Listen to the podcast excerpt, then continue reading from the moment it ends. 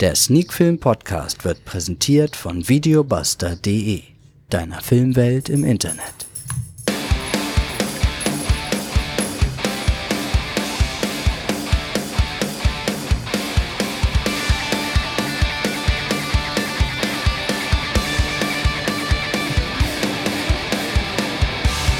Sneak Film to Go, Folge 202, heute mit Empire of Lust.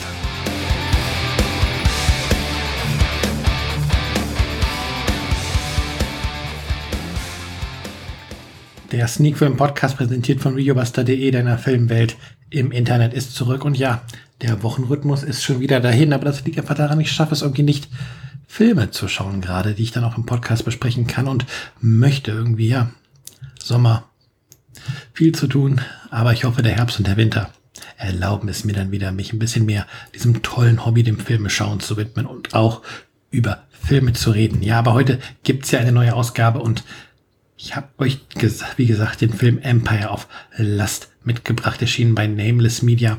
Eine südkoreanische Produktion aus dem Jahr 2015 mit einer FSK ab 16 Jahren. Regie hat An Sang-hoon geführt und vor der Kamera sehen wir hier unter anderem Shin Ha-kyun, Kang Ha-neul und Yang Hyok und ja, Videobuster hat das Ganze ins Genre Abenteuer einsortiert und tatsächlich, wie der Titel vermuten lässt, ein bisschen Erotik ist auch dabei. Ähm, mir ist tatsächlich nur bekannt, dass der Film auf Blu-ray erschienen ist, ist auch schon erhältlich, läuft dort circa 113 Minuten und ähm, worum geht's denn? Erzähle ich euch sofort und zwar genau jetzt. Korea im Jahre 1398. Am Hofe des Kaisers. Kim Min-ye, Oberbefehlshaber der Joseon-Dynastie, riskiert alles für die Frau, die er liebt. Sein Sohn Yin ist der Schwiegersohn des Königs, darf jedoch nicht bei politischen Entscheidungen mitreden, weshalb er nur nach sinnlichen Abenteuern sucht. Yi Bang Wong half seinem Vater dem König, die Joseon-Dynastie zu gründen, wurde aber nicht zum Kronprinzen ernannt. Seine Ambitionen werden zunehmend offensichtlicher. Die Leben all dieser Personen werden schon bald schicksalhaft miteinander verbunden sein. Ja, es klingt nach viel Intrige. Es gibt viel Intrige in dem Film, aber hm, leider alles gar nicht so spannend, wie es vielleicht erst bei dieser Inhaltsangabe vermuten lässt. Da ist ganz viel Leerlauf. Ähm, in der Interaktion zwischen den Charakteren. Dann werden ein paar Schlachten eingestreut, die aber auch ein bisschen verloren wirken in der Inszenierung und ja, und auch die erotischen Szenen, die das ja aufheizen sollen, so ein bisschen ähm, den Filmgenuss, wirken tatsächlich zum größten Teil eher deplatziert.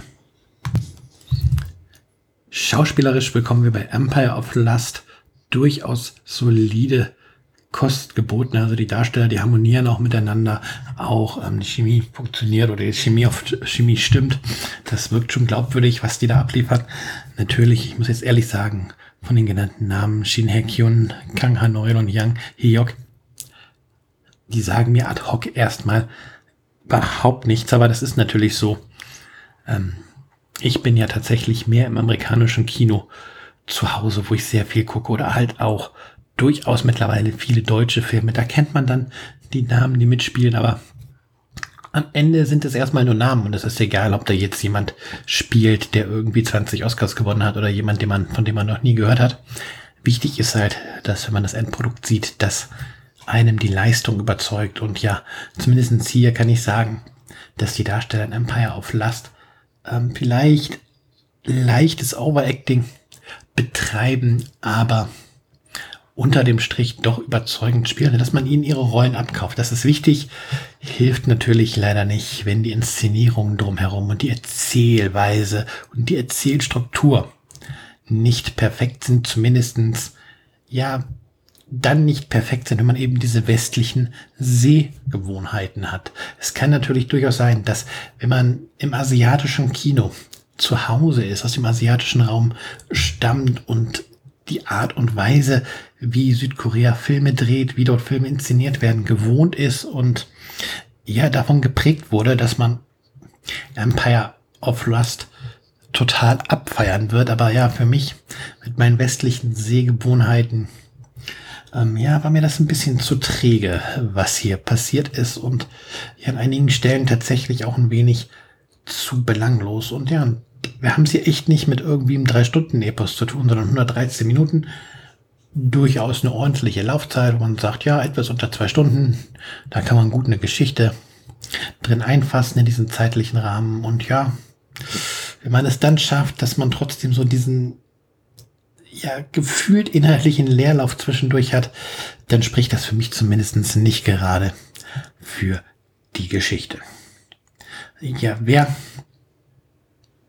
über diese, über die Geschichte oder wer sich für die Geschichte interessiert, für diese, ähm, ja, was ist das für ein Zeitalter? Keine Ahnung. Ich glaube nicht, dass man es Mittelalter nennt in Korea, aber ja, für diese, für, für, für solche Abenteuer und Drama und so ein bisschen auch romantische Filme in so einem historischen Setting ähm, interessiert, umschreiben wir es einfach mal so. Ähm, ja, dem könnte vielleicht Empire of Lust sogar gefallen. Ähm, ja, mir ist der Film so ein bisschen, wie gesagt, vorbeigegangen. Mein Nerv hat er nicht getroffen, aber es ist für mich jetzt auch kein filmischer Totalausfall. Er hat durchaus einige schöne Bilder. Auch die Schlachten sind eigentlich gut inszeniert, wirken halt aber nur nicht so wirklich stimmig im Gesamtbild oder ins Gesamtbild eingefügt und so ende ich am Ende bei drei von zehn Punkten und ich hoffe, dass ich vielleicht demnächst mal einen Film entdecke, der ja in dieselbe Richtung geht, ähm, der mich aber abholt, wo ich sage, wow, das ist ein Film, den möchte ich noch mal gucken. Empire of Lust ist es leider nicht gewesen. Damit möchte ich abschließen für heute, wünsche euch eine schöne Woche und ich hoffe, wir können uns nächste Woche wieder hören. Vielleicht klappt es ja mit einer wöchentlichen Ausgabe. Wir werden sehen. Macht's gut, schaut Filme und bis dann.